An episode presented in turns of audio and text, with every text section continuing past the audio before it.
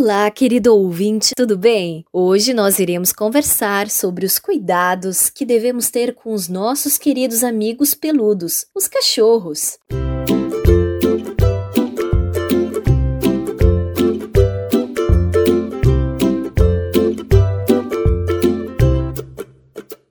Hoje, a nossa querida convidada Tatiane Paslawski, veterinária formada pela URGS em 2013, inclusive essa semana ela está fazendo oito anos de formada. Irá bater um papo com a gente. Olá, Tatiane, como é que tu vai? Oi, Penélope, eu estou bem e você? É legal estar aqui novamente. Que bom! E eu quero te parabenizar pelo aniversário de formatura da profissão de médica veterinária. Fico muito feliz por acompanhar tua trajetória. Obrigada! Bom, eu vou falar de um problema comum que já deve ter acontecido com muita gente, inclusive comigo há muito tempo atrás, onde cada um já deve ter se perguntado como é que eu não me dei conta que o problema de saúde do meu cãozinho era tão grave, ou então como é que o meu cachorrinho adoeceu diante dos meus olhos e eu nem percebi. Isso são situações comuns que podem acontecer com muitas pessoas e isso às vezes poderia ser resolvido ou detectado por uma simples consulta para se fazer um check-up da saúde do seu cãozinho. E eu vou aproveitar, Tatiane, e te perguntar: quando é o momento certo para se chamar um veterinário?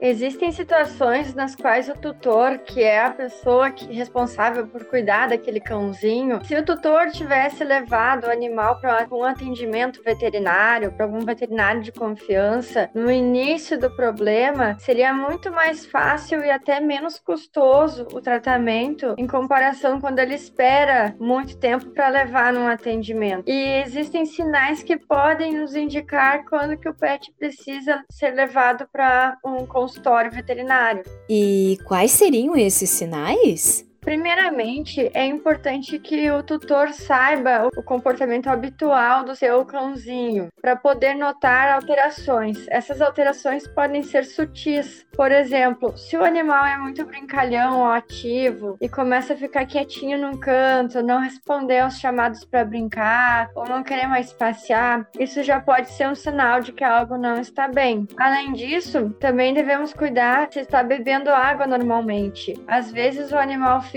sem comer e ele ficar o dia todo sem comer ou beber água já é um motivo de levar no veterinário. E mesmo animais idosos que não costumam brincar tanto, a gente pode notar algumas alterações no seu jeito de ser. Um dos exemplos é quando eles não atendem aos chamados para ganhar carinho ou a atenção do seu amigo humano, eles ficam indiferentes. Isso também já é um ponto de estranhamento para ligar o alerta. Sim, concordo plenamente. É crucial nós tutores conhecermos os comportamentos habituais dos nossos cães, para que possamos identificar algum comportamento fora do comum que ele esteja apresentando. E por falar em animais idosos, é necessária uma melhor observação do seu cachorro em relação à saúde dele. Eu falo isso por experiência própria. Eu tenho um cachorro idoso que precisa cada vez mais dos meus cuidados e eu vejo que eu tenho que sempre que redobrar a atenção com ele, com o meu banzezinho,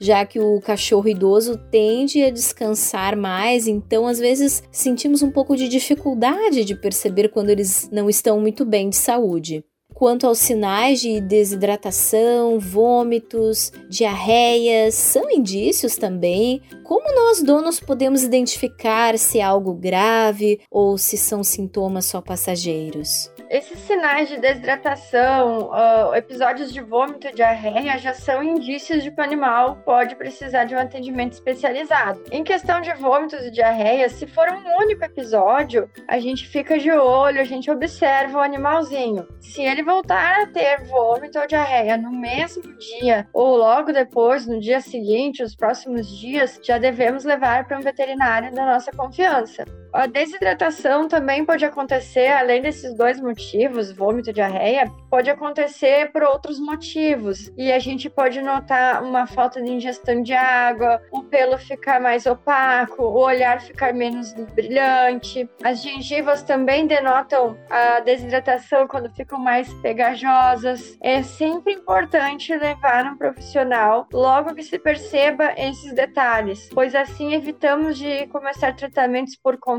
própria que não irão gerar os resultados adequados. Sim, isso acontece muito. Às vezes nós achamos que podemos receitar remédios para os nossos cãezinhos, e eu já fiz muito disso no passado. Hoje em dia eu entendo que isso pode causar maiores problemas aos nossos amiguinhos, como algumas reações aos medicamentos, algumas alergias e até perda de tempo, porque uma vez eu tinha dado um remédio caseiro que ajudaria a combater os fungos e no fim não teve efeito nenhum no meu primeiro cachorro que eu tive. E falando nisso, Tatiane, quais complicações podem ser ocasionadas pela medicação sem prescrição médica? São várias complicações. Uma delas que pode acontecer é a alergia ao produto. Isso não temos muito como saber antes de usar. Mas outras coisas que podem ser evitadas são, por exemplo, reações de gastrites, desde gastrites até coisas mais sérias, como síndromes hormonais, ou até mesmo doenças crônicas de difícil tratamento que podem ser geradas do mau uso de determinados medicamentos. Às vezes são até medicamentos vendidos sem prescrição, fáceis de conseguir nas farmácias ou pet shop, e que usados de forma incorreta podem gerar essas doenças crônicas e síndromes hormonais.